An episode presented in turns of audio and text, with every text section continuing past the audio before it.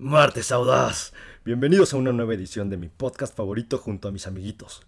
Honestamente, hoy no me tocaba el intro, pero la producción me está castigando y me pidió hacer intros hasta que deje de decirle perro parado a mis compañeritos. Así que hoy soy puro amor. El episodio pasado hablamos de dinosaurios y eso marcó la pauta para el episodio de hoy, que los llevará a través de un viaje por distintas épocas para abordar las claves del éxito de las secuelas, reboots o proyectos alternos. Todo esto derivado de la maldita necesidad que tienen los estudios de darnos grandes dosis de placebos, tan efímeros como olvidables. Entre ellos la nostalgia, que con cada proyecto nos quieren atascar de llanto manipulado por guiños a nuestra infancia en muchas ocasiones, aunque en otras tantas nos regalan una película tan honesta y directa que el llanto viene acompañado de un grato momento, si es que esa combinación de emociones existe. Pero basta de anticipar tanto el episodio y mejor presento a esta banda de sabios mamadores y amantes del cine que me acompañan el día de hoy. Una vez más, atendiendo el orden de la mesa, tengo el gusto de presentarles al hombre cuya bipolaridad lo ha llevado a lugares impensables. Al hombre cuyo alter ego nos cae mejor.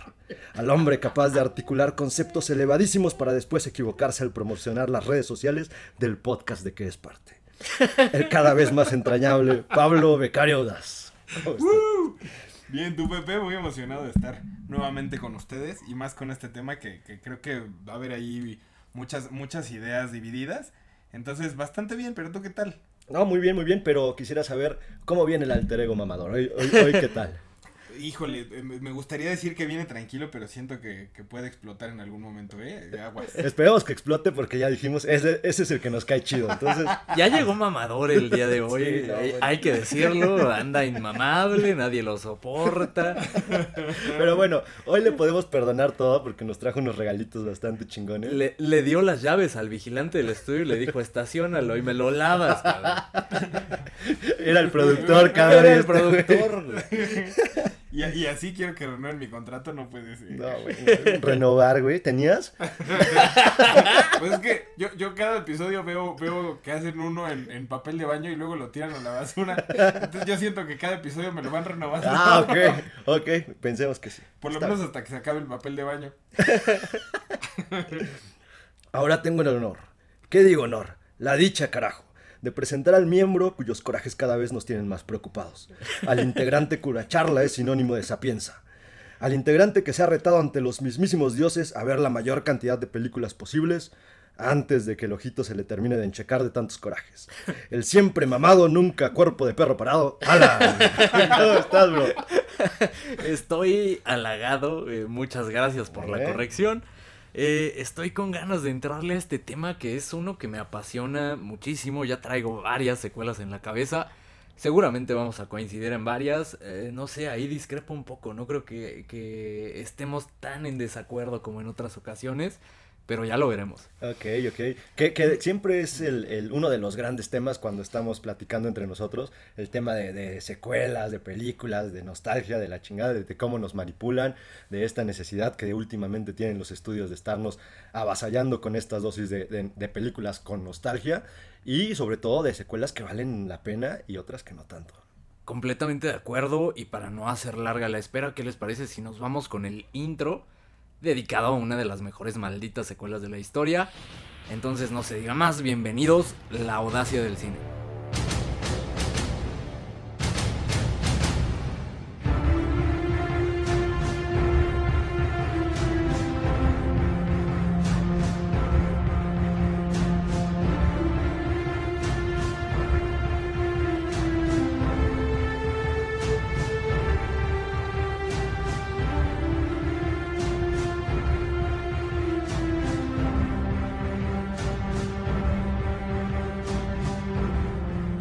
Lo negativo y todas las secuelas que dejó la última entrega de Jurassic World Dominion, podemos encontrar un poco de luz en el camino. Esta secuela nos deja la idea de este episodio. Hablar de secuelas que sí lo hicieron bien. Se tiene esta, esta preconcepción de que todas las secuelas son malas o de que no hay segundas partes buenas. Realmente hay bastantes. Digo, sí, quizá en porcentaje son las menos, pero hay bastantes muy, muy rescatables que vale la pena abordar. ¿Y por qué no llegar a descifrar ese misterio? ¿Qué es lo que debe tener una secuela para que sea buena? Que eso es lo que valdría la pena abordar en este episodio. Venga, suena bastante interesante y creo que es algo de donde podemos sacar mucha carnita. No sé si alcancemos nosotros a descifrar de dónde eh, vienen las secuelas que valen la pena, pero lo vamos a intentar. Ese es el Pablo normal. El, el, alter ego hubiera dicho, sí, ahorita les vamos a decir qué, qué es lo que tener. Cómo se hace una secuela y una secuela chingona, van a ver. James Cameron es un pendejo, yo te digo cómo hacerlo. Va empezando, va empezando. Conforme vaya avanzando el episodio, irá saliendo. En cualquier momento nos puede sorprender el alter ego de Pablo. es que el punto es que si, si empiezo a sacar el alter ego, seguramente en algún punto la voy a cagar y van a volver a romper mi contrato. Y yo, aunque no saques el alter ego, o sea, eso dalo por sentado. No pasa nada, tú déjate ir. Ah, bueno, me hubieran dicho antes. Entrando al episodio, primero me gustaría abordar un poco, eh, y lo mencionabas durante tu intro precioso, por cierto, bastante poético, bastante elocuente. hacía falta que me castigara la producción. Eh, mencionabas que últimamente se, se, se tiene esta, eh, pues esta costumbre de hacer secuelas de películas que se estrenaron y que fueron un éxito hace bastantes ayeres, apelando a la nostalgia, en ocasiones como lo hizo Jurassic World, apelando solo a la nostalgia y nada más, sin echarle nada de ganas, sin eh, poner nada extra a la película. En ocasiones se hace bastante bien, como con Top Gun, que ya hablamos de ella, lo, lo hicieron magnífico en mi opinión. ¿A qué creen que se deba este efecto? Eh, ¿O por qué los estudios están volteando a ver al pasado? Para tratar de sangrar nuestros bolsillos eh, con eh, boletos de cine. No sé si se deba a que se les están acabando las ideas y entonces voltean a ver qué, qué películas pegaron en el pasado y entonces quieran exprimir de ahí.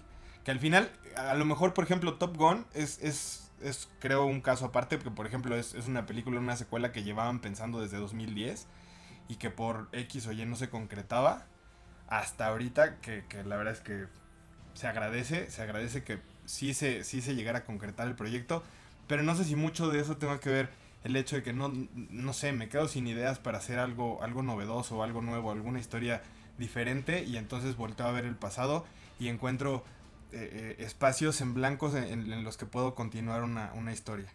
Ok, sí, de acuerdo, de acuerdo. Creo que también un poco eh, abusando incluso de, de que algunos de los de los niños que vieron las películas en, en cierta época ya crecieron y ya tienen poder adquisitivo y entonces se vuelve una explotación no solamente de la película sino de la mercadotecnia misma y avasallan de juguetes o sea, hoy, hoy por hoy la, la compra de, de, juguetes está en los, en los adultos o sea ya no tanto en los, en los niños a los niños ya les importan más los videojuegos o, o este, este, este tema de tecnología pero los juguetes tal cual las colecciones impresionantes que se arman las personas adultas están, están muy muy muy cabronas entonces creo que es esta manipulación un tanto, sí, un tanto explotación de, esta nostalgia que tienen, porque muchos de esos niños incluso no pudieron conseguir los juguetes en su momento, ya sea porque pues, sus, padres no tenían el, poder adquisitivo suficiente para comprarles todos los juguetes que querían o algunos juguetes, y pues también para que ellos gasten, vayan a ver las cintas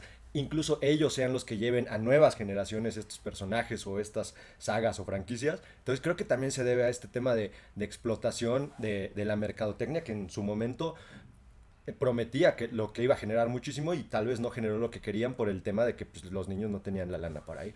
Es un buen argumento que nunca había pensado y no sé si lo comparto del todo y hablo desde mi experiencia yo crecí, pero sigo sin poder adquisitivo,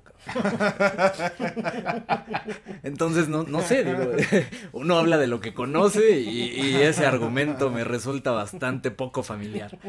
Eh, en mi opinión, no sé si comparto, el, eh, te digo, ese argumento bastante válido y es algo que nunca había puesto a pensar. Eh, lo que menciona Pablo de que se acabaron las ideas, no creo que vaya por ahí. Creo que ideas sigue habiendo y, ejemplos vemos bastantes, vemos bastantes películas eh, originales todavía. Yo creo que va más por el lado y, lo hemos abordado en, en, ocasiones. Creo que es este círculo vicioso de se hace una buena película, pero no vamos a verla y, somos parte también de este de este efecto y de este mal que, que pues está eh, rigiendo el cine actualmente no vamos a verla, no genera la suficiente taquilla y eso ah, para el estudio, que al final lo que busca es dinero, pues deja de ser redituable en ese momento. Entonces es más fácil apelar a una película que ya se sabe que es un madrazo que fue un madrazo en su época y retomarlo. Y, la realidad es que también es más fácil. Eh, ya traes como ese impulso que te, que te puede dar, te ahorras un poco de marketing y al mismo tiempo eh, pues le echas menos ganas a, a, producir una nueva película, a crear una nueva obra y al final es lo que nos están dando. Nos dan eso eh, porque pues eso es lo que consumimos. Creo que eh, va más por ahí en mi opinión. Sí, que al final es parte de la misma explotación que te menciono. ¿no? O sea, es una idea ya, ya vista, una idea ya gustada, ya consumida, entonces lo que hacen es darte más de eso y explotarlo al máximo, ¿no? Digo, en este caso te ponía el ejemplo de juguetes, pero hay otras, otras cosas que van explotando, dígase vasitos, dígase llaveritos, muñequitos, este, ah, incluso las palomeras, o sea, ya se ha vuelto toda una, una campaña y una estrategia muy, muy compleja y muy completa de, de, parte de las, de las compañías que dominan toda la industria del cine, y que esto a la vez da un poco pues, un poco de lana para hacer los proyectos que, que, no se ven tanto y de los que hablaba Alan, que a lo mejor somos este, también culpables de que no vayamos al cine a ver estas películas y en otras ocasiones porque ni siquiera llegan a los, a los cines que, que habitualmente, pues, habitualmente visitamos, ¿no? Entonces, hay, hay, es un tema tan complejo que hay distintas vertientes y hay muchas causas por las cuales creo claro. que están tomando estos proyectos y volviéndolos a hacer, incluso Top Gun después de tantos años que afortunadamente lo hicieron con tanto cariño que se agradece este tipo de, de renovaciones por parte de las, de las franquicias. Que justo es eso, tampoco es un problema que hagan secuelas y que nos inunden de ellas, siempre y cuando la calidad de la misma pues sustente el hecho de que se, ha, se haya realizado, ¿no? Entonces eh, creo que el, problema que tenemos es cuando estas secuelas se hacen con la cola y tenemos productos como Jurassic World Dominion. Sí, de acuerdo. Y que aún así, que en un principio podría ser irse como a la segura con, con, pues, con películas que ya son taquilleras y que si les, o sea, las hacen así, justo, sin, sin ese corazón que vimos en Top Gun, pues termina siendo un bodrio y terminan sepultando lo que podría ser una, una franquicia más sí, grande. Sí, claro. Y creo que ahí mm. pudiera entrar uno de los puntos por los cuales se pudiera considerar un éxito en una, en una secuela, ¿no? Que la, la secuela subsista por sí misma, más allá de que claro. sea parte de la, de la historia o del canon de, de una película que ya nos dieron, la, la, película funciona por sí sola y puede que incluso no, no haya sido fan de la primera película o no te haya, ni siquiera te haya interesado, no la hayas visto incluso, pero la nueva película funciona y funciona bien, cosa que una vez más poniendo de ejemplo a, a Jurassic World, pues no funciona, ni solita, ni en conjunto, ni para nada. Vamos a salirnos de, de, esas dos y estoy completamente de acuerdo.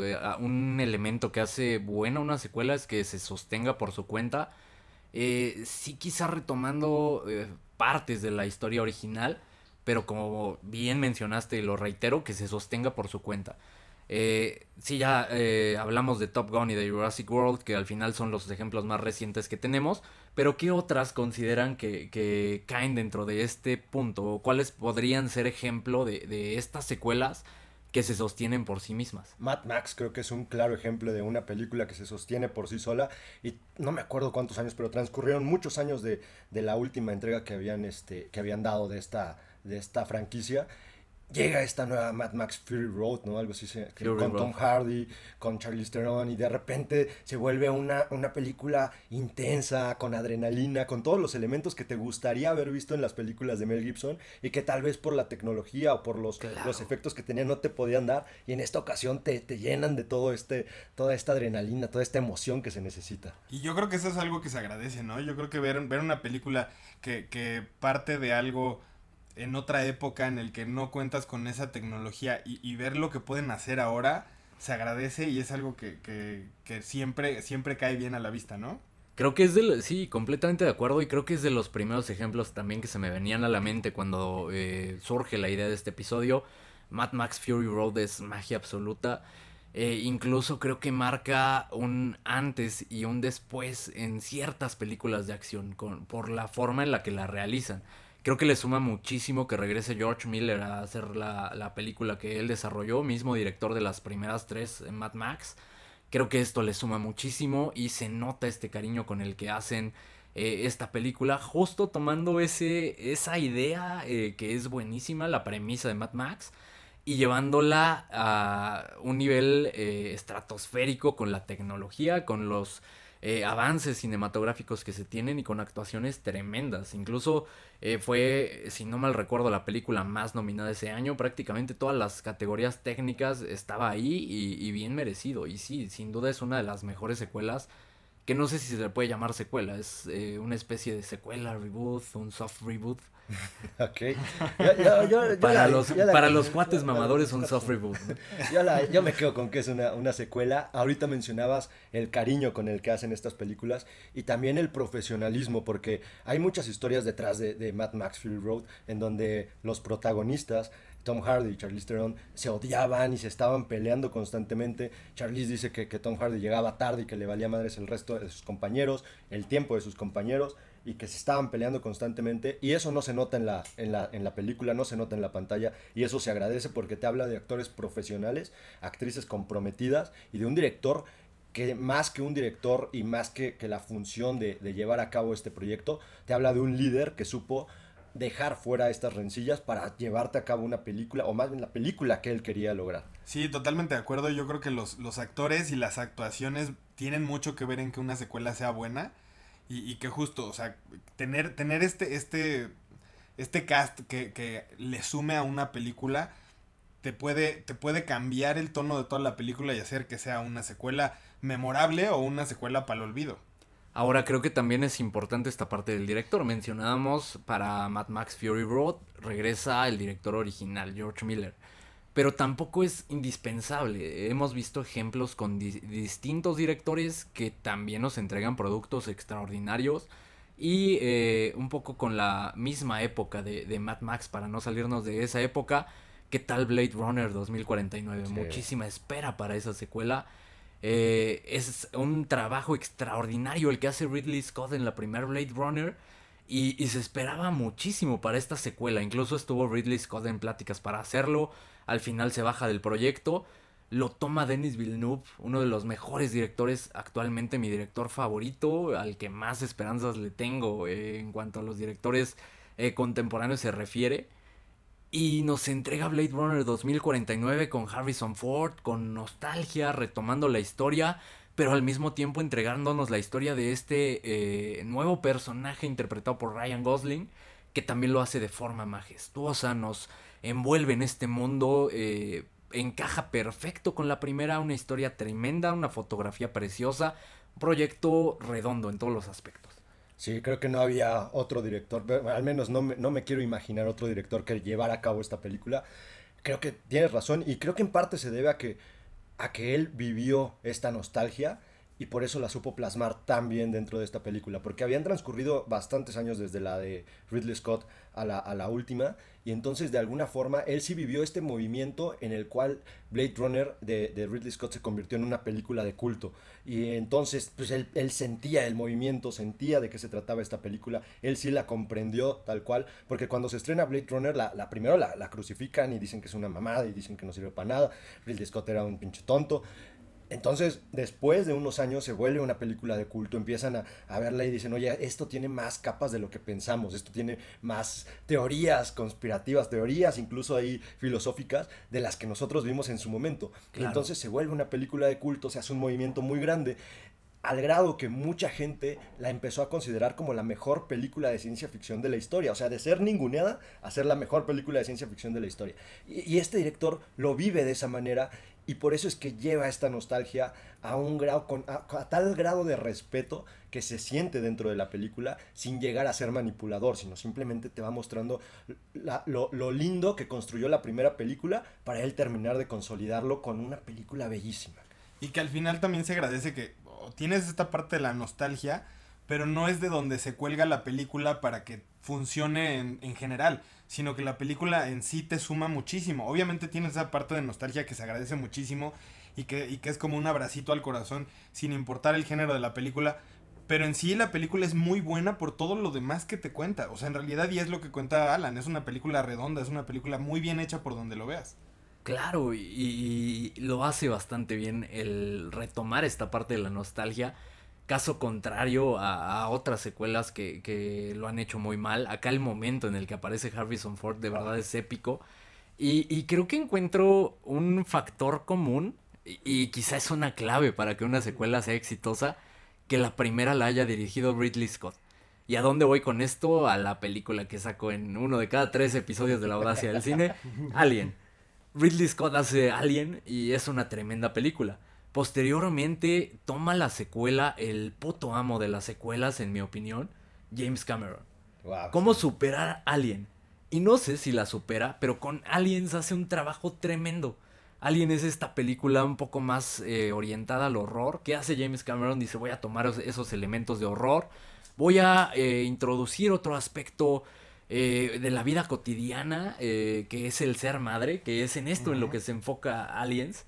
Y lo vemos confrontando a la, a la, reina Alien y a Sigourney Weaver, el, el personaje de Ripley, y también fungiendo como una madre para una niña huérfana los, las confronta y al mismo tiempo le suma a este horror, le suma acción. Y gira un poco más hacia ese género esta película, hacia la acción.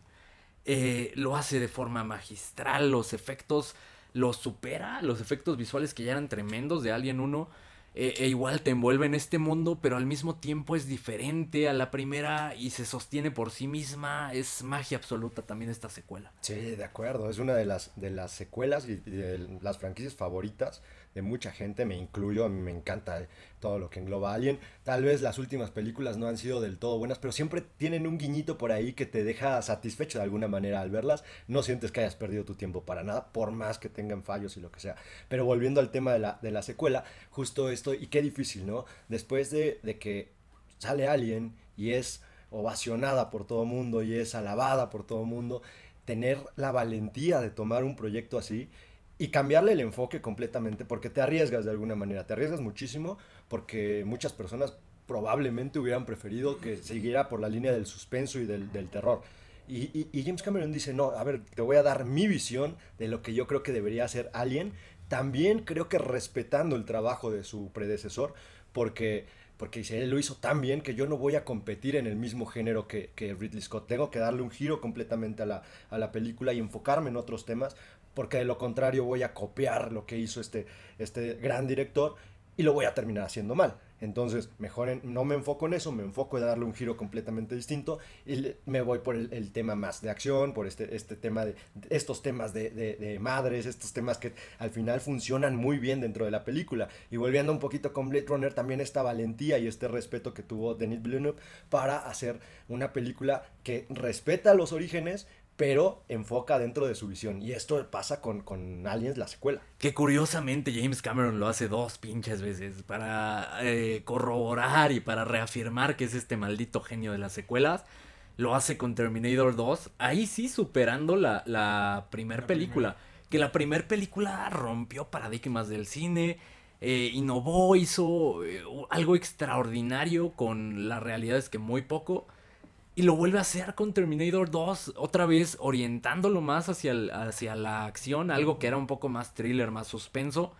Lo orienta a la acción, lo convierte en un blockbuster y convierte a Arnold en putimillonario y en, en, esta figura, un icono del cine completamente. Lo vuelve a hacer y sabe hacerlo este cabrón. Y, y, que justo, eh, hay que reconocerlo muy cabrón, que, que en realidad es que, o sea, de, de pasar un Arnold que en la primera película era el villano y era el que te daba miedo y era el que no mames me está persiguiendo por toda la película, lo conviertes en el héroe, así, sin más ni más, es algo que hay que reconocerse cabrón, porque al final no cualquiera puede, puede hacer tan suyo cualquier proyecto y, cambiarte la, la, la, pues todo el esquema de, de la película completa y hacerlo de esa manera tan magistral. Y que, y que también, ¿no? Curiosamente, le da más escenas a Arnold para que... Porque en la, en la primera película está muy bien, pero pues al final es un, es un pinche robot y actúa como un robot. Sigue actuando como un robot a sus 70 años. Tomando vive como un robot el Tomando en cuenta las limitantes como actor que tiene Arnold. Nadie le está pidiendo que sea el próximo de Niro, ni mucho menos. Entonces le da más escenas, igual con sus limitantes, actuando como un robot, pero de alguna manera lo convierte en un personaje más entrañable y lo hace que, que, a su vez sea querido por toda la gente. Dentro de estas mismas limitantes, le logra sacar emociones a un robot y logra que te las transmita, que es todavía más difícil. Completamente mérito del director, o sea, no de Arnold, pero, pero bueno, al menos lo consigue. Secuencias épicas, aparte al mismo tiempo juega con esto que la audiencia ya sabía que Arnold era el villano, ¿no? Entonces, esta secuencia impresionante cuando llega y, John Connor está muerto de miedo porque sabe que es eh, el villano y, todos sabemos eh, que es un villano y juega con esto y lo hace de forma magnífica. Tremenda película que envejeció increíble, los efectos se sostienen y las secuencias de acción son memorables, incluidas algunas frases que hasta la, la época iban a morir con el, el mundo, ¿no? Siendo Sí. Hace un momento el becario nos regalaba una de esas frases. Igualito, dijimos, Arnold está aquí con nosotros. güey". Sí, claro. Y, y vaya que, que, qué ganas de ver esta secuela de Avatar que también se viene postergando desde hace como 400 años. Y, y sabiendo lo que es capaz de hacer James Cameron, seguro no va a decepcionar. Qué ganas de, de, de verla ya. Ahora, también volviendo al tema de Terminator, la primera película tiene una, una escena que a mí de, de morrito me dejó muy marcado. La escena en el, en el baño, donde, donde está ahí arreglándose un ojo el, eh, Ah, Arnold. claro, sí. Y todavía funciona. O sea, y eso te habla de que ahí utilizaron efectos de tres pesos, pero funciona muy bien esa, esa secuencia. Efectos prácticos incluso. Me gustaría retomar este concepto de blockbuster y vaya, no hay nada más blockbuster hoy en día que las películas de superhéroes. La realidad es que hay bastantes secuelas dignas de, de mencionar. La primera y por excelencia yo creo que la peor secuela de superhéroes de la historia de Dark Knight. ¿Qué opinas. Pepe? Que ahorita te voy a dar en tu madre, cabrón, porque no. No, la realidad, la realidad es que debe ser la mejor secuela de, de una película de superhéroes de la historia. Sí, sin lugar a Sí, dudas. Sí, yo creo que esa, esa película come aparte. Y, y como come aparte ese universo de, de DC, que en muchas ocasiones hemos, hemos eh, cuestionado la forma en cómo llevan su- sus universos, porque al final, pues como que le cortan acá, le parchan de este lado, lo vuelven a hacer y, y no, no le dan continuidad a las cosas. Claro. Cosa que pues, es bastante lamentable, sobre todo para los que somos muy fanáticos de, de sus superhéroes, porque pues, te dejan a, como a medias, ¿no? Y te dejan con un sabor muy, muy amargo. Cosa que también, y vale la pena decir de, de Marvel, que, que- y tiene una de las, de las secuelas más buenas, en este caso hablo del Capitán América, la primer Capitán América no es tan buena, o al menos a mí no me latió tanto, pero la, la del Soldado del Invierno Tremenda, está, sí. está muy cabrón, entonces tiene una secuela muy buena, pero a lo que quería llegar con, con Marvel es que tienen, o al menos esa impresión me da, que tienen como un, un modelo de, de llevar a cabo su, su universo, sus proyectos, como los asiáticos, ¿no? O sea, pensando a largo plazo, y no así por proyecto. Entonces, y, y de hecho incluso Marvel ha tenido varios descalabros en ciertas películas, pero pareciera que se les resbalan estas malas críticas claro. y van a lo que siguen. Y, y- y, por ejemplo, ahí está el tema de, de Capitán América. No les quedó tan buena, incluso que metieron a- a- al villano más épico que tiene Capitán América, el cráneo rojo, pero pues, no funciona la película. Y dicen, bueno, a lo que sigue, vamos a hacer la, la secuela, nos vale madres que, que no les gustara, a ver si esta les gusta y les sale algo muy bueno. Claro, y se convierte en una de las mejores películas de Marvel, en mi opinión. Eh, hablando de Marvel, creo que también la, la secuela de, de Spider-Man de Tobey Maguire también es tremenda, es de las mejores secuelas de películas de superhéroes. Me gustaría abordar también una de mis favoritas, Logan, que si se le puede llamar secuela, ¿no? Es un híbrido bien extraño, Sí. es otro universo, o es una especie de reboot. Al final la cuento porque la película es tremenda. Sí, es, es increíble. También nos, nos podríamos ir un poquito más, más actual a El Escuadrón Suicida, en donde hacen un- Ah, claro, una claro. secuela y, y- y lo hacen de una manera tan irreverente que da gusto, ¿no? De la forma en cómo se deshacen de lo que no funciona, literalmente dentro de la cinta te dicen, a ver, esto no funcionó, ya, a la chingada, ya, adiós muñequitos, como si fueran juguetitos. Ustedes ya me aburrieron, ahora vamos con los, con los chidos, ¿no? Con los que vamos a hacer un verdadero universo. Y hay una que quería mencionar, no es de, de DC ni de Marvel, pero Kikas, a mí, no quiero decir que la secuela es mejor, pero la secuela me parece más irreverente y todavía más extremista en cuanto a los chistes y bromas que quieren llevar a cabo, y eso pues yo lo agradezco más, ¿no? Porque pues, sí me divertí muchísimo. Que la crítica la destruyó, a mí no me parece terrible, o sea, creo que pasas un buen rato, sí me parece superior la, la primera, Sí. pero al final pasas un buen rato y creo que se, se sostiene. Sí, Sí. totalmente de acuerdo. Sí, creo que es una película que se sostiene solita. No, yo creo que no es mejor que la primera, pero justo creo que eh, de la primera tuvieron ahí como varias enseñanzas y les gustó el rumbo por el que iba la película y entonces nos dieron más de eso que nos gustaba. A lo mejor y, se excedieron un poquito y por eso siento que a lo mejor la primera es mejor es, es una mejor película, pero sí es una película que la neta yo disfruté bastante. Sí, sí, sí, no sé por qué la ningunearon tanto. Digo, la primera pues es mejor, tiene a pinche Nicolas Cage, ¿qué más quieren? ¿No? Y lo tiene actuando fregón. Entonces, pues ya de entrada ya va ganando. Creo que la primera lo que hace es irse más por el lado de la historia y llevarte, llevarte por toda la cinta a lo que te quieren contar sin tanta bromita. Y la segunda sí ya de repente te sientes como que muy parchado en la edición porque hay varios como, es- como si fueran sketches dentro de la misma película. Sí, totalmente. Quiero regresarme un poco, checa esta conexión que voy a hacer. A ver, a Hablábamos de Batman. Matt Reeves dirigió la nueva entrega de The Batman con Robert Pattinson. Matt Reeves también dirigió una secuela un tanto menospreciada en mi opinión. Una secuela que a su vez era eh, secuela de un reboot de una saga clásica. Eh, estoy hablando de Planet of the Apes. eh, la- el, reboot Rise of the Planet of the Apes. Y la secuela de esa película. Digamos que el reboot, la primera es, es eh, buena, es medianamente interesante, no mejor que la, la película original. Pero Dawn of the Planet of the Apes es tremenda, tremenda película.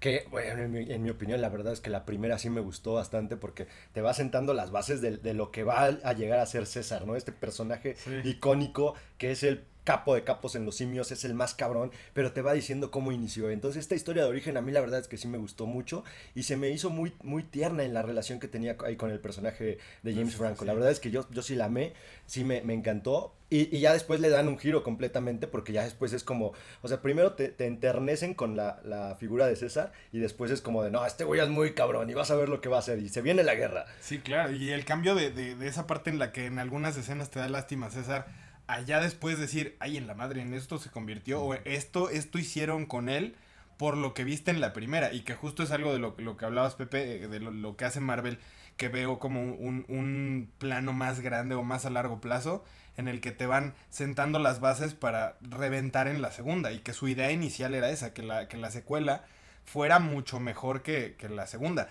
Como es el caso, por ejemplo, del Señor de los Anillos en la tercera, es cuando revienta. Que, que es algo que van trabajando desde la primera, que la primera fue excelente, la segunda estuvo flojona, precisamente porque te van sentando las bases de la tercera película en la que revientas todo. Pensé que íbamos a tardar un poco más, pero Pablo, abriste la puerta de la ñoñez. Y si algo nos caracteriza, aparte de decir pendejadas, es ser ñoñísimos. Abriste esa puerta y, y eso me lleva a una de las mejores secuelas de la historia. Eh, secuela en su momento, era la segunda parte de esta eh, pues entrega completamente nueva de este universo que crearon con Star Wars. Estoy hablando de episodio 5, El Imperio contraataca. Tremenda película, una de las mejores secuelas de la historia, sin lugar a dudas.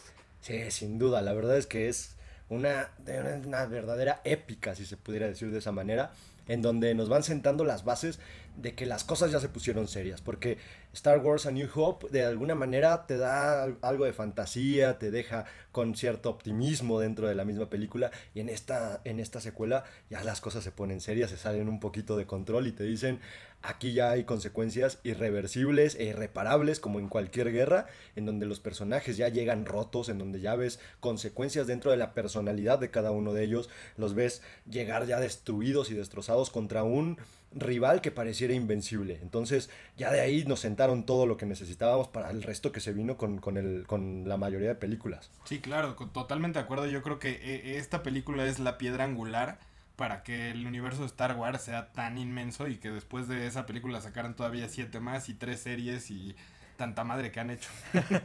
Sí, creo que es eh, realmente la que convierte a esta eh, fanaticada de Star Wars incluso en una religión, ¿no?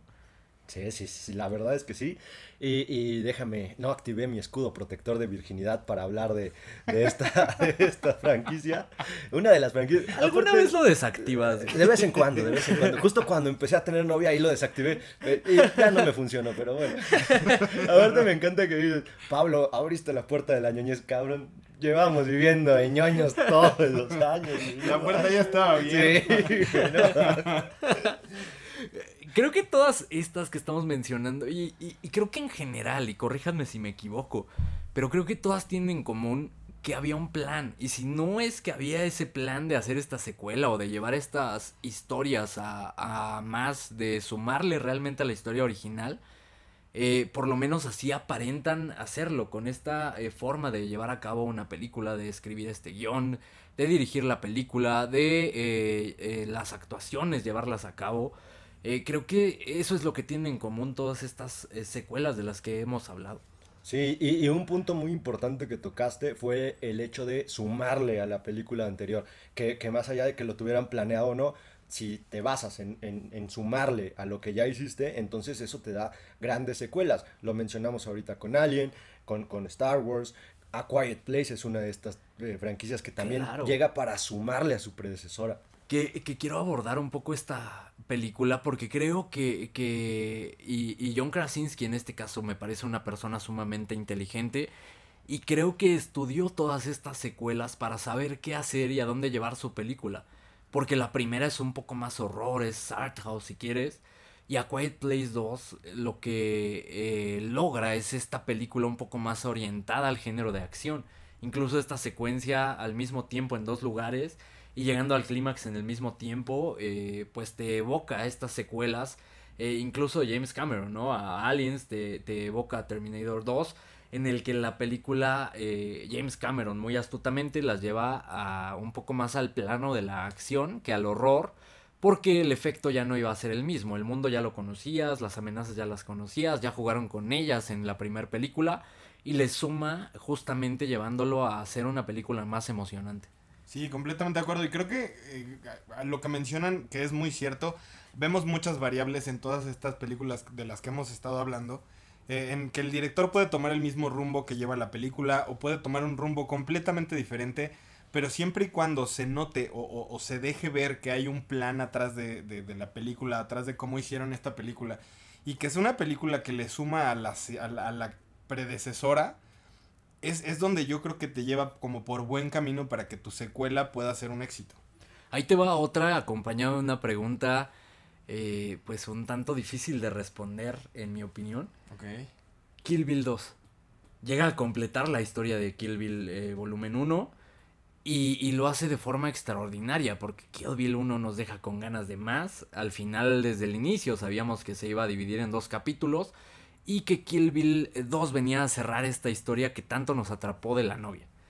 En su opinión, ¿cuál es la mejor? ¿Kill Bill 1 o Kill Bill 2? Para mí la primera. Sí. Para mí la primera por el efecto sorpresa que, que causa. Creo que, y, y, no había de otra, ¿no? Porque al final es una historia dividida en dos partes y no te podían cambiar el, el, la dirección o rumbo que tenía la, la, historia o que tenía la película original. No podían hacer lo mismo que, por ejemplo, en A Quiet Place, en donde cambian el género y juegan con otras cosas. En Kill Bill no, porque ya era una historia que ya estaba predeterminada para contarte, para que se contara en dos partes, entonces no podían cambiarlo. Sin embargo, te digo, el efecto sorpresa que, que logra la primera película para mí todavía enaltece más esta cinta, y en la 2, si bien es cierto que está muy buena y que también es una extraordinaria película, a mí ya no me generó este, este placebo que sí me genera la primera, o sea, la, terminó la primera y yo neta quería echar madrazos por todos lados, creo que por ahí le di una patada a mamá, mamá, perdóname. este, historia real. Este, me gané una putiza de su parte, pero bueno, este, pero, pero en esta segunda culmina ya la historia de Kill Bill y ya no, ya no me, me, deja con esta sensación que me dejó la primera, cosa que es muy personal y no tiene nada que ver con que si es mejor una que la otra. Yo, yo disfruté mucho más la primera. Sí, yo, yo, Güey, perdón, me, me, desconcentré completamente, no puedo sacarme la imagen de Pepe. ¿Qué edad tenías? Como 28 años de cuando se estrenó Kill Bill pateando a su mamá. No, güey, es que yo las vi la semana pasada, entonces. me quedé con esa imagen, güey. Perdón, continúa, perdón la interrupción. Yo también, igual que, que Pepe, me disfruté mucho más. ¿También madre a tu mamá? No, no, no, yo, yo, yo sí, yo sí me no. contuve. En ese momento el alter ego no existía, sino tal vez sí. Pero, pero, pero yo sí disfruté la, la, la primera, la disfruté mucho más. Que justo, la, las dos me gustaron bastante, pero la primera que tenía yo esta, este hype o esta sorpresa de lo que estaba pasando, justo me, me generó mucho más que la segunda. Que la segunda la disfruté un montón, pues que es justo darle este, este final, esta conclusión a lo que estaba pasando. Que ahora, conclusión a medias, porque Tarantino se la, se la pasa diciendo que, que, está planeando la tercera, que ojalá se concrete porque estaría cabrón. Pero, pero, pues quién sabe, habría que ver. Yo, yo sí disfruté más la primera. Siguiendo esta línea de acción y, y muy similar a, a, Kill Bill, ahí les va otra que en mi opinión, esta creo que sí supera a la primera, John Wick 2. Oh. Sí, sí, sí, sí, sí, sí, sin lugar a dudas. John Wick, la primera es magia absoluta y, y, no, no sé, digo, yo, yo tengo esta idea de que John Wick pone la pauta de el cómo hacer cine de acción que se siga sintiendo fresco. Creo que hay un antes y un después eh, de John Wick. Eh, incluso muchas películas intentan replicarlo, algunas exitosamente, otras que sí lo hacen terrible, otras que ni siquiera les interesa y no se acercan a esta forma de, de filmar acción, estas, estos planos súper cercanos, estos planos larguísimos, esta, eh, la vertiginosidad con la que se lleva a cabo esta, estas secuencias de acción. Y en John Wick 2 nos dan esto recargado y con más presupuesto y muchos, mucho mejores coreografías. Tremenda película, en mi opinión. Sí, totalmente de acuerdo. Creo que eh, sí, la, la 2 supera por mucho la, la, primera. Y creo que la diferencia que podría encontrar justo entre la primera de Kill Bill y, y, John Wick, creo que es, es, esa, es esta parte como de. Eh, lo que estábamos viendo con, con Kill Bill era algo que, por lo menos en esa época, no se veía como muy seguido, ¿no? Y que en, en, esta, en este caso, John Wick tampoco es, es algo que se veía y que marcó la pauta para, para mucho, pero no era esa como sorpresa, incluso era hasta cierto punto irreverente el hecho de decir, ah, y todo empezó por, por, por un perrito, ¿no? Y entonces esto marca la pauta para poder hacer algo mucho más grande y explotar lo que, lo que venían haciendo desde la, desde la primera. Entonces creo que por eso la 2 supera por, por, mucho la primera. Que igual las dos son buenísimas, pero sí creo que esta parte de explotar más lo que, lo que hicieron en la 1 fue lo que, lo que hace que la 2 sea, sea mejor, que, que le sume más.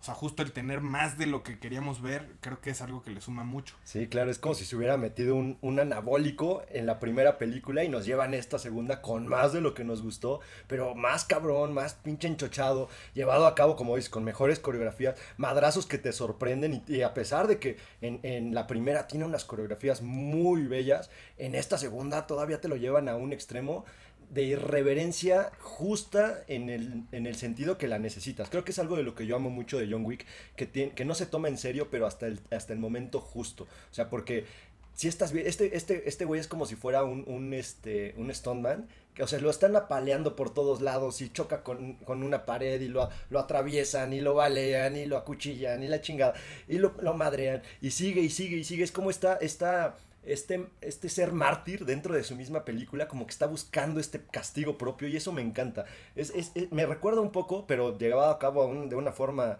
eh, innecesaria, eh, la película de Crank con Jason Statham, ah, claro, sí. en donde güey, aquí esta irreverencia la llevan a un extremo innecesario. Está muy divertido, pero sí es nada más como para domingar. Absurda sí, completamente. Sí. Y, y sí, John Wick 2, vertiginosa de principio a fin eh, prácticamente bajo la misma línea y lo sostiene de forma perfecta bajo estos trucos cinematográficos que de verdad hacen de esta una película memorable completamente. Y, y hay un par de películas que estamos dejando de lado. Hay una que eh, creo que es con la que tenemos que cerrar la, la posiblemente, no, no posiblemente, creo que no va a haber duda, es la mejor secuela de la historia. Antes de llegar a eso, quisiera eh, tocar para no dejar de lado completamente eh, una de las películas que se viene eh, la siguiente semana, de hecho, Lightyear, y la película que da origen a, a, esta historia, y un poco sangrar esta parte de la nostalgia sí. también, vamos a ver cómo lo hacen con Lightyear. Pero Toy Story, Toy Story es una película que sus dos secuelas son bastante buenas. La, la segunda es una película bastante buena. Y Toy Story 3 es posiblemente la mejor tercera parte de la historia, no sé. Eh, bueno, quién sabe, el Señor de los Anillos por ahí podría. El retorno sí, del rey podría sí, esa, pelear, esa podría competir, sí. Eh, pero Toy Story 3, qué magia absoluta de película. Y justo sí. el tema que platicamos de nostalgia, darte una nostalgia bien hecha, bien lograda, bien llevada a cabo, con respeto, con amor, con cariño al proyecto, no, no nada más darte nostalgia para que llores a lo güey, no, no, aquí te van construyendo los momentos para que justo cuando tengas esta, este acercamiento con tu yo chiquito, en el caso de Alan ya hemos dicho ya tenía cédula, o sea, ese güey ya, trabajaba, cabrón, ya cotizaba en el IMSS. no funciona de, igual manera, pero, pero yo te platico lo que sentí. Entonces, cuando llegan a ese momento en donde te conviertes en un niño de nueva cuenta, Y el, el, llanto viene de la mano, ya no es necesario que te manipulen, ya no es necesario que te, te, lo saquen con escenas innecesarias, aquí sí te lo hacen de una manera integral y preciosa. Y nostalgia perfectamente bien llevada, una película que, que de no ser, que no creo que haya estado planeada desde el inicio, o sea, se, se fue escribiendo sobre la marcha, no sabían el éxito que tenían en las manos con Toy Story 1, pero se siente integral, como bien lo mencionabas, evoca la nostalgia y, y qué magia absoluta es esta película la 4 me pareció innecesaria y, y, creo que se queda corta completamente en cuanto a lo que transmitió la 3. Para mí Toy Story terminó en la 3 y vamos a ver qué hacen ahora con Lightyear. La verdad es que le tengo bastante fe, el tráiler se me antoja bastante. Ojalá sea una buena película. Sí, se ve que va a estar bastante buena y yo coincido contigo, Alan. La, la 4 me, me, gustó medianamente, pero sí, yo creo que la 3 fue, fue con la que pudieron haber terminado y dejarlo así igual, o sea, cu cuentan muy bien la historia que quieren contar y, y, que justo aparte de esta nostalgia y esta como enseñanza para la audiencia como más chiquita, creo que lo hacen todo muy bien y todo muy bien estructurado. Que, que justo es eso, que al final desde un principio no sabían que, iban a, que iba a ser un éxito y que iban a ser una segunda, una tercera, y que lo van haciendo muy bien y lo hacen tan bien que, que se siente tan, tan orgánico. Y que justo es esta parte que, que, que mencionas, Pepe, que no es aventarte a los monitos y decir, ah, mira, nostalgia y listo. O sea, te cuentan algo más y desarrollan cada vez más a los personajes y se van volviendo cada vez más entrañables para que en la tercera todo esto reviente. Justo ya cuando lo quisieron retomar para la 4 creo que ya no les quedó tan bien porque ya lo habían reventado suficiente para la 3. Sí. Qué joya de película, la neta.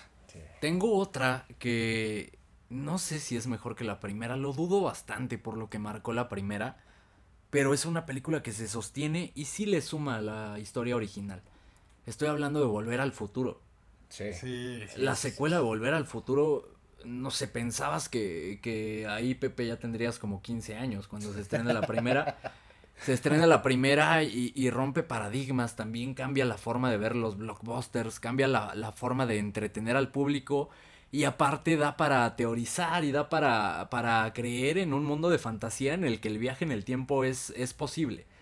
La segunda le suma a esta historia y conecta algunos cabos sueltos y, y al mismo tiempo se ve eh, escrita de forma integral y, y, maravillosa de forma que encaja con esta primera historia y nos da más de estos personajes que nos enamoraron en la primera película. Justo eso, suma, suma muchísimo. Y hay algo que me, me, genera esta, esta saga, que es el cariño que le tienen sus, sus fans, porque justo utilizan estos huecos argumentales que puede llegar a tener la, la película o las películas y porque a ver o sea la trama es trata sobre viajes en el tiempo es muy difícil tener cierta lógica o sentido cuando estás jugando con el tiempo porque de pronto se presta para que cometas muchos errores pero estos errores han sido base para estas teorías de, de, esta base de fans que están preciosas porque de verdad te metes a, a, a YouTube y te pones a ver las teorías que sacan y son teorías hermosas, cabrón, que dices, ¿por qué no se les ocurrió meterlo en la película? Están increíbles y eso la verdad es que me encanta. Creo que pocas veces se puede llegar a ver que de los errores que llegue a tener un guion o una historia de, de cualquier saga de la que me digas, lo utilicen para bien y para crear teorías increíbles. Sí, claro, y que al final te, o sea, incluso hasta te daría como para sacar una nueva película. Digo, si los, si los protagonistas no estuvieran tan mal tratados, ¿no? Por la vida. Pero, pero podría ser, podría ser. Ya iba a ser un Pablo.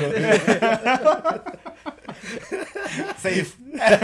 Sí, sí, sí, bien librado, bien que librado. Incluso en, en, momentos donde los ponen juntos son épicos, ¿no? Sí. Hoy en día, eh, ovaciones eh, de pie. Eh, no vayamos lejos, la, la parafernalia que envuelve a, a, esta película, no vayamos lejos, los tenis de, de Volver al Futuro. Son wow. tenis que están valuados hoy en día en 500 mil, 600 mil pesos. Sí, no, una locura. Los tenis que se abrochan solos, es una verdadera barbaridad. Y, y, es una, una película que en mi opinión se sostiene bastante. Te digo, no mejor que la, la primera, pero le suma muchísimo. Y se nota este amor con el que eh, tratan esta franquicia. Oye, esos tenis en Tepito están valuados en menos, güey. No se abrochan solos. Se, de, se desabrochan solos. Eso sí. Llegas con esos a Tepito y se desabrochan solos, desaparecen. Sales sin tenis, ni cuenta te diste, cabrón. Sí, seguro. Eh, no sé si tengan alguna otra antes de llegar a la clara mejor secuela de la historia. A, a, a la mejor sí, A la mejor secuela de la historia, perfecto. Y creo que todos saben de qué película estamos hablando a estas alturas. Estamos hablando de Shrek 2, maldita sea. Shrek 2, maldita sea, la mejor secuela de la historia, ¿están de acuerdo? No, mal- Completa, bueno, no sé si, si Shrek 2 o Zoolander 2. Ah, Tenías que sacar Shrek. Maldito sea, no, maldito sea el momento en el que te dijeron que hablabas como Shrek. Por eso te gusta tanto, maldito. ¿Qué le puedes debatir a Shrek 2? Es magia absoluta. No le gana la primera. Yo creo que No, sí. no Yo creo que sí, Shrek 2 es mejor No que la forma. primera. Y abro el debate a las redes Armada sociales. Audaz, díganos, por favor, Desmiéntanos. ¿qué película prefieren? Desmiéntanos, para mí Shrek 2 es mejor que Shrek 1. No, la primera es magia. Eh, Es más, eh, tenemos aquí a, a la opinión ¿Del tercero en discordia? del- sí, exactamente. Pero, pero también este, invitamos a la Sí, Armada sí, sí. Audaz. Es- esa invitación queda abierta para que nos digan qué película de, de Shrek. A lo mejor y dicen la 4, güey, quién sabe. Entonces está chingón, también se vale. Yo me iría por la 1, güey. Es que, güey, es sorpresa, es sorprendente en todo momento, güey. O sea, esa, esa, desde que sacan la, la, la secuencia en donde eh, hacen un homenaje a Matrix, ¡pah! de ahí empieza durísimo. No, no, no, la, la primera es oro. Lo compro. Y, y tocaste Matrix, digo, hablar de. Ya, ya lo abordamos en un episodio completo. Vean nuevamente las secuelas de Matrix, de verdad no son tan malas como tenemos ideas. Como este efecto Mandela, nos quedamos con la idea de que son malísimas y no son pésimas para nada. Está bien, les concedo lo de Shrek. Se acabó el episodio. No sé si tengan algo más que, que mencionar. Este, Si hasta pronto para Alan. Eh, Pablo, continuamos con el episodio. Eh, vamos a hablar ahora de las secuelas que están hechas pedazos. Secuelas que, que- ¿quieres participar? Te invitamos otra vez. Estás Está bien, invítenme. Pero, ¿en serio esa era tu mejor secuela de la historia, maldito? ¿Se te ocurre otra? No, no, no puedo pensar en, en, en alguna. ¿A alguien se le ocurre alguna? Me está haciendo enojar muchísimo. Ahora a mí se me está yendo el ojito. Te cedo la palabra. Eh, eh, creo que tú tienes que mencionarlo. La Ah. Armada Audaz conoce tu fanatismo. Te cedo la palabra. Cerramos el, eh, mi micrófono. Adelante. La mejor secuela de la maldita historia es para El Padrino segunda parte. ¡Claro que sí! Quien diga que no es porque está loco. De una vez lo digo. Llevaba todo el episodio esperando que. Yo que nada más quería decir eso, güey. No, sí, es, es, es una, una, una secuela que, que suma, una secuela que impone todavía más dentro de este universo que nos crearon con el padrino. E impone muchísimo más en la figura que es el padrino. Y aparte, dentro de esta secuela nos da un poco del origen de Vito Corleone, que es el, el padrino en la primera película por excelencia, es el, el- capo de capos de la mafia. Es todo. Y aquí nos dicen los inicios, nos dan los inicios, nos dicen cómo es que, que- que empezó a forjar este imperio maravilloso. Ah, la verdad es que esta secuela es oro puro. Y redonda en todos los aspectos. Y, y creo que tiene todos estos elementos que hemos ido mencionando. Como ya bien mencionaste, suma a la primera película. Eh, está dirigida por Francis Ford Coppola de forma maravillosa. Con el aprendizaje que le dejó la, la primera película. En este caso, el, el elenco eh, repite en su mayoría. Y aparte suman a Robert De Niro, Sí. que era una figura en ese momento. Lo junta con Al Pacino te cuenta dos historias al mismo tiempo y en diferentes líneas temporales. Tiene uno de los guiones más astutos de la historia y actuaciones que realmente son maravillosas. Sumado a aspectos cinematográficos brillantes, una fotografía tremenda. Es brillante por todos lados. Y Sí. tiene, tiene un final épico y amargo. Entonces, es, es, es impresionante esta película. Y que se nota que desde un principio sabían hacia dónde querían llevar la película, que eso es algo de lo que veníamos platicando, que se nota el, el- que, que tenían un plan y que lo desarrollan de tal manera tan magnífica que, el producto final es una joya, es una belleza de película. Sí, y es que de entrada abordan los mismos valores familiares que aborda la primera, pero para darle un arco completamente distinto al personaje de Michael Corleone, que es el hijo de Vito Corleone, personaje de Robert De Niro. Y como ya sabemos, Michael es el personaje de Al Pacino. Entonces le dan un arco en el cual se encuentra con esta respuesta de la gente en donde está en la encrucijada de si ser temido o ser respetado, ¿no? Tratando de emular un poco a su padre, porque su padre era una figura muy respetada, no así tan temida. Si bien es cierto que tenían un, un temor por la figura de Vito Corleone, era más el respeto y el cariño que tenían por él. Incluso por eso se, se decía que era el padrino, porque les hacía favores a cambio de, de un favor que eventualmente les iba a pedir, un favor mínimo, pero del cual te hablaba de esa lealtad, ¿no? De que favor, del, del típico favor con Claro. favor se paga y él los, los sacaba de los, de los problemas Y a su vez, cuando él tenía un problema, la gente gustosa, ni siquiera tenía que pedírselo, de manera gustosa, iba en ayuda de, Vito Corleone. Entonces, cuando Michael tiene el poder de la familia Corleone, quería de alguna manera replicar ese respeto, pero por tratar de replicarlo con tanta agresividad y tanta fuerza terminó por ser un, un, personaje más temido que respetado y eso, eso lo convirtió en una figura un tanto alejada incluso de su familia y entonces todos estos valores que, que pregonaban en la primera película se te van tambaleando en esta segunda y, y, esto se ve en la relación que tiene con su hermano Fredo en donde ahí vienen una de las cuestiones más impactantes dentro de la película. Tiene una, una secuencia en donde, donde tiene que ver con, con Fredo y que ahí lo abraza de manera desesperada y le dice unas palabras épicas, no las quiero decir, ya sé que no sería spoiler por todo el tiempo que ha pasado, pero es, es de verdad una película bellísima por todos los valores que, que abarca y sobre todo por el arco de los personajes, porque también de alguna manera los antecedentes que nos dan de Vito Corleone nos van diciendo el por qué se convirtió en esta persona tan querida y tan amada por toda la gente, más que temida. Guión brillante de los mejores guiones de la historia, sin lugar a dudas, y, y sí, como bien mencionas, es, es el, el reforzar esta historia, el darle un giro, el ver otra faceta, ver un desarrollo de personajes impresionante de los mejores del cine y vaya, creo que este es el, el estándar de una secuela, ¿no? Esta es la, la, pauta, digamos, si, si pusiéramos una escala del 1 al 100, si quieres del 1 al 1000, El Padrino 2 sería 1000. Sí, sin, sí. sin problema, sin problema. Y, y, de verdad tienen que ver, es, al menos esas dos películas, eh, más o menos de lo que mencionaba del arco del personaje de Michael Corleone se viene a ver reflejado al final de la, de la tercera película, el, el, el, la culminación de los actos de, de este mafioso, este capo de la mafia. Sin embargo, pues sí, esta tercera no fue para nada buena y no te llevó a cabo este desarrollo que se esperaba. Justo eso quería preguntarte y tocando el tema de las secuelas. Se tiene esta eh, preconcepción de que la, la tercera entrega es malísima. ¿Qué tan mala te resulta la tercera? ¿Realmente es malísima? Pues es que más que malísima es choqueante a comparación de, las otras dos entregas.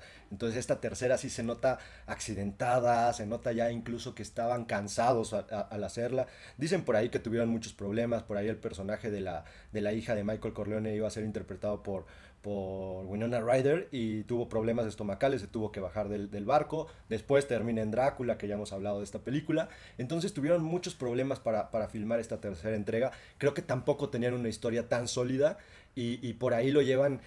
Quisieron darle un, un enfoque un tanto de, de, un padrino venido a menos, pero no te lo llevan a cabo con la complejidad o el amor que, que merecía el mismo personaje. Entonces cuando llegan a la culminación de, de, del arco del personaje, a, dónde termina, a dónde lo llevan todos estos actos, te quedas con un sabor bastante in, insípido, por así decirlo.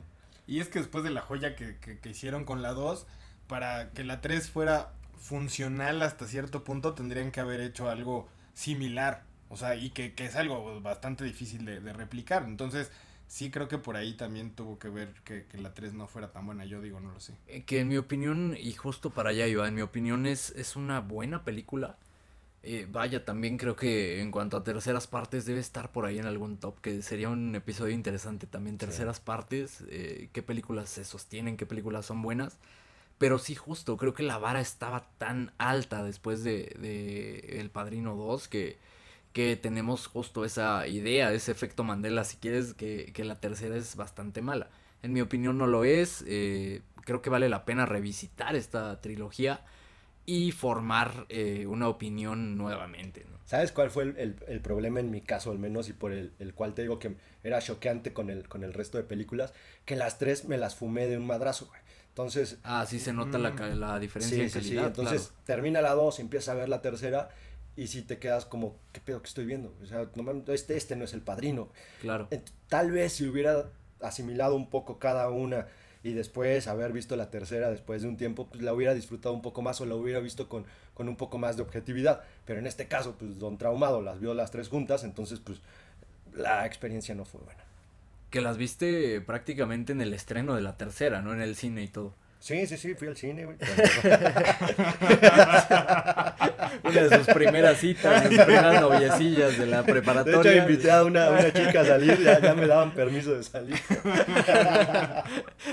Eh, pues, creo que eh, con esto eh, cerramos el, el episodio, creo que después, y tomando este ejemplo del Padrino 3, después de hablar del Padrino 2, creo que difícil abordar cualquier otra película, ¿no? Entonces Sí, yo sí. terminaría el episodio aquí, no sé qué opinen ustedes, si tienen algún comentario extra. En cuanto a las claves, creo que con eso me gustaría cerrar. Las claves para una buena secuela, digo, ya las fuimos más o menos mencionando, pero para sumarizar todo, ¿cuáles serían sus conclusiones? Yo creo que, híjole, lo, lo necesario para, para una buena secuela tendría que ser un poquito de nostalgia, acompañado de, de un, un guion robusto que sume a la, a, la, a la película, acompañado de actores profesionales y siempre teniendo en cuenta eh, hacia dónde quieres llevar la película, con un plan de hacia qué rumbo quieres que la película tome. Ya sea el mismo o un, un- un cambio completamente de- del género, pero siempre considerando hasta, hacia dónde quieres llegar. De acuerdo. Yo creo que la clave principal, al menos para mí, sería sumarle a la película antes de, empezar un proyecto. Decir, a ver, ¿le voy a sumar a, a esta madre o no le voy a sumar? Si no le vas a sumar, mejor ni la toques y déjala como está. Si le vas a sumar, entonces ya ahí empiezas con el resto de cosas. Ok, tengo que hacer una película que se sostenga por sí sola, tengo que hacer una película que, que sí tenga esta, esta dosis de, de nostalgia que mencionas, Pablo, pero llevada a cabo con, con respeto, con cariño. Tengo que hacer una, tengo que buscar un guion sólido para darle continuidad a una historia que ya funciona por sí sola y de alguna manera pues, para que pueda sumar este guion pues tengo que conseguir un guion que se mantenga, que sea sólido, que, que innove en ciertas cosas para poderle dar un giro diferente a la, a la película, porque también creo que una de las partes importantes de una secuela es darle un toque de frescura, independientemente de que siga el, el mismo rumbo de la, de la anterior, pero se tiene que sentir como una película nueva, refrescante. Claro, y, y tomando eh, lo que mencionan, yo no tengo nada que sumarle a sus comentarios, me parecieron perfectos, me quedo con ellos, eh, no voy a, a hacer lo que tanto estamos criticando acá. Eh, creo que ahí está la, la... No hay una fórmula, digamos, concreta, hay diferentes formas de hacerlo, ya lo vimos a través del episodio, diferentes eh, formas, diferentes directores, diferentes eh, géneros incluso.